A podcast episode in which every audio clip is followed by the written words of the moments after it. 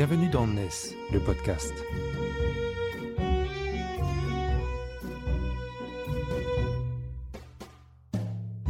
NES, c'est le média des nouvelles solidarités, édité par Harmonie Mutuelle ESS.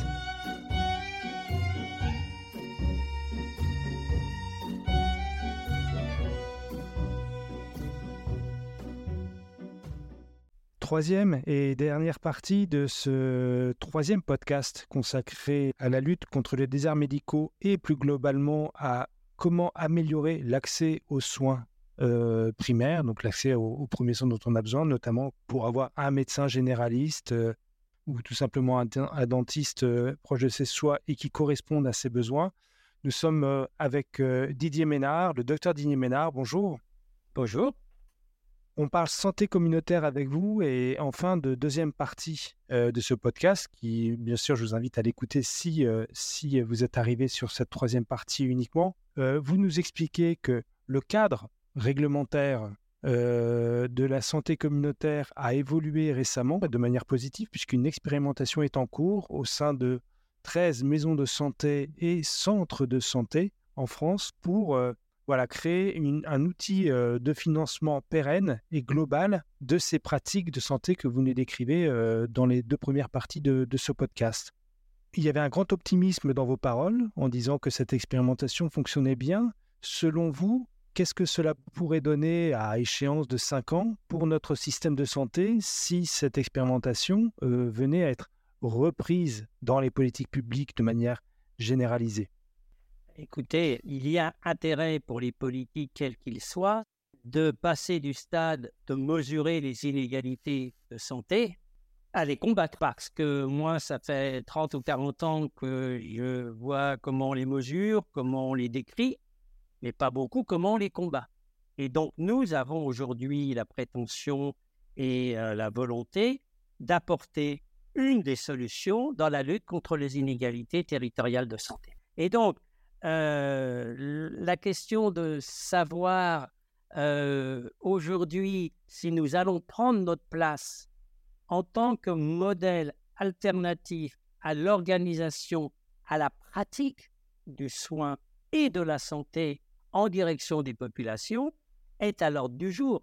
Cette expérimentation euh, qu'ils espèrent va passer d'ici la fin de cette année 2023 dans le droit commun apportera sa contribution à la transformation réelle de notre système de soins qui est organisé depuis presque un siècle autour de l'exercice solitaire et simplement la pratique de la médecine. Parce qu'aujourd'hui, vous avez, si vous interrogez un médecin lambda en disant Qu'est-ce que tu fais comme santé publique? Il vous répond Mais moi, je ne suis pas là pour faire de la santé publique. Or, aujourd'hui, notre nation a besoin que les soignants et pas que les médecins s'engagent pour faire de la santé publique. Et le Covid l'a fait la preuve considérable que c'était une nécessité citoyenne. Quel peut être le rôle de l'économie sociale et solidaire dans cette perspective que vous nous décrivez? Je suis très content, à l'occasion du Covid, d'avoir rencontré des acteurs de l'économie sociale et solidaire, et notamment le labo, parce que une question qui se pose à moi et à mon équipe, qui était une association loi 1901, c'était mais comment on peut inscrire ces alternatives, leur développement et leur reconnaissance vraiment à un niveau de généralisation en nous appuyant sur quel modèle économique et sur quel portage économique? Or, on a deux alternatives. Soit c'est marchandisé, je peux dire, et c'est le privé qui euh, bah, gère ça et finance, soit c'est le public, mais le public, euh, c'est-à-dire les fonds publics, c'est pas suffisant. Il faut construire une véritable économie, puisque l'économie, elle est dominée par le modèle libéral aujourd'hui, sous une certaine forme.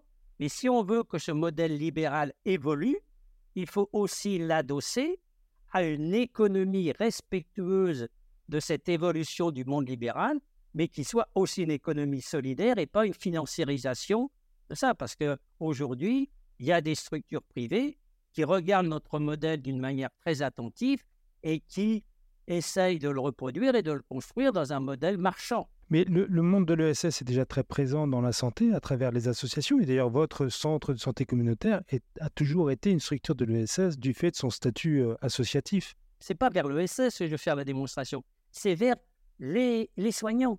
C'est-à-dire, n'ayez pas peur de vous engager dans l'exercice pluriprofessionnel, de vous engager dans la santé communautaire, de vous engager dans des nouveaux modèles, quittez votre modèle libéral tel que vous le recevez aujourd'hui à travers le site de la consultation comme ressource financière, parce que ce modèle, pour moi, il est arrivé à sa fin. La multiplication des consultations ne réglera jamais les problèmes que nous, on a réglés au voisin. Et quel bonheur dans nos quartiers de ne plus avoir à enchaîner les consultations pour arriver à équilibrer notre budget, mais bien d'avoir un budget global qui nous permet une qualité aussi des soins proprement dit. Donc, ces nouveaux modèles, le forfait, euh, tout ce qui va tourner autour des recettes des médecins pour sortir euh, des médecins, des infirmières, des kinés, de tout ce qui est libéral, pour sortir du modèle du paiement à l'acte, pour aller vers un autre modèle qui n'est pas simplement forcément le salariat, mais qui est un autre modèle, nous pensons, nous, que c'est rassurant pour les professionnels de la santé, quand ils se regroupent, d'avoir l'idée qu'il est possible de s'appuyer sur l'économie sociale et solidaire et tout ce qu'elle nous a fait démonstration. D'autant plus, et là le modèle coopératif devient très intéressant, parce qu'il permet aussi à d'autres acteurs qui ont une légitimité pour intervenir, je pense aux élus, aux collectivités territoriales, qui pour l'instant nous soutenaient à travers des subventions, mais qui là, en tant avec la possibilité dans la coopérative d'intérêt collectif d'avoir une place en tant que coopérateur, donne une autre dimension importante aux élus et aux acteurs publics pour venir euh, participer au développement de cette santé communautaire, autrement que je vous donne une subvention, c'est bien ce que vous faites. Là, non, je vais faire entendre mon point de vue d'élu sur mes responsabilités sur le territoire. Précision, vous avez transformé l'association euh, La Place Santé en coopérative d'intérêt collectif il y a quelques années. Non, il y a euh, le 1er janvier 2023 est née la coopérative euh, communautaire santé bien-être qui a remplacé l'association communautaire santé bien-être. Ça m'a permis, moi, au passage, de passer la main à une nouvelle équipe de, jeunes, de jeunes personnes engagées. Et donc, dans nos cinq catégories, puisque les coopératives euh, fonctionnent sur des catégories représentatives, il y a bien sûr les salariés. Et ça a un intérêt d'obliger les salariés de se considérer comme acteurs euh, de la structure. Ils le faisaient très bien sur le projet, mais sur la gestion, ils nous déléguaient facilement, et à moi, ils me déléguaient facilement les responsabilités. Là, ils sont obligés de s'emparer de ces responsabilités. je pense que c'est une bonne chose. Il y a les bénéficiaires, les habitants, une autre catégorie, la troisième catégorie, c'est les associations du quartier. La quatrième catégorie, c'est les institutions, communes, communautés de communes, départements.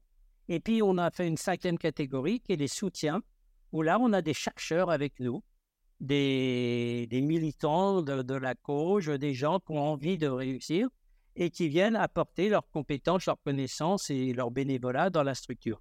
Tout ça a un avantage considérable, c'est que la gouvernance elle est aujourd'hui beaucoup plus adaptée aux projets de santé communautaire qu'elle ne pouvait l'être avant, parce que dans le modèle associatif, elle reposait sur les épaules de deux, trois ou quatre personnes qui étaient donc le bureau de l'association, qui ont pendant 30 ans, 40 ans, 30 euh, ans assumé et ont réussi. Et je suis assez fier, moi, d'avoir eu un bureau qui s'est engagé et qui a porté ce projet jusqu'à ce qu'il est devenu aujourd'hui.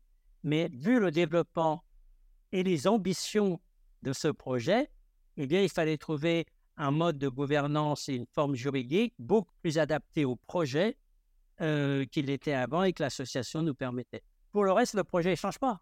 C'est vraiment le fait que d'intégrer à la gouvernance ceux qui le font vivre le projet régulièrement, enfin, tout, tout enfin, dans le quotidien de la vie de la cité. Et je, et je pense, excusez-moi, mais je pense que ce modèle-là, au regard des événements que nous avons connus. Vous évoquez les émeutes euh, suite à la, à, la... mort de, ce jeune euh, Naël.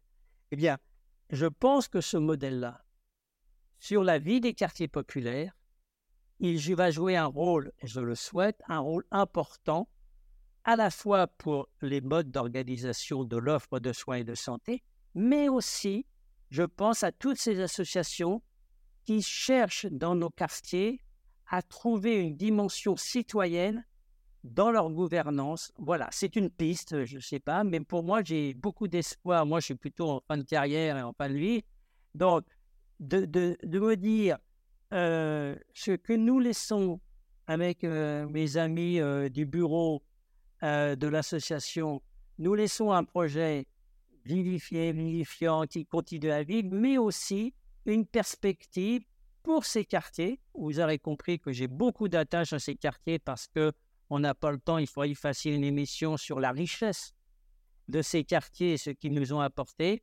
Moi, j'ai dit toujours aux jeunes qui viennent, et notamment les internes que nous formons dans notre structure, n'oublie pas qu'ici, nous sommes dans le donner, recevoir, rendre. Si tu donnes, tu recevras, accepte-le et tu pourras rendre. Et que ce, ce jeu sans arrêt, euh, eh ben, c'est ce qui fait la force et la solidité euh, des relations humaines dans nos quartiers et que quand on est soignant, ben, on peut être aussi fier de ça. Faire un bon diagnostic, un bon traitement, mais aussi une bonne relation humaine, euh, pour moi, c'est indissociable du soin et de, et de la médecine. Et donc, tout ce qui va favoriser notamment l'organisation, le modèle juridique, le modèle financier, s'il permet ça, eh bien, je pense qu'on est vraiment là en train de construire un avenir qui peut servir là encore de modèle pour le reste de la société. Deux petites questions qui demandent des réponses courtes pour terminer. La première, euh, cette organisation très collective euh, sur les enjeux de santé, est-ce qu'elle préserve le secret médical et la relation médecin-patient? Deuxième question, est-ce que ces enjeux d'un modèle coopératif porteur de promesses pour la santé, vous les avez partagés avec les acteurs de l'ESS et notamment là, tout simplement la Confédération Générale des Scopes, sachant que coopérative et santé, c'est encore un modèle assez innovant et peu, peu développé? Ça, c'est une question qu'on nous pose souvent. En fait, dans la santé communautaire, le colloque singulier, colloque singulier qui réunit le soignant, il est ultra protégé.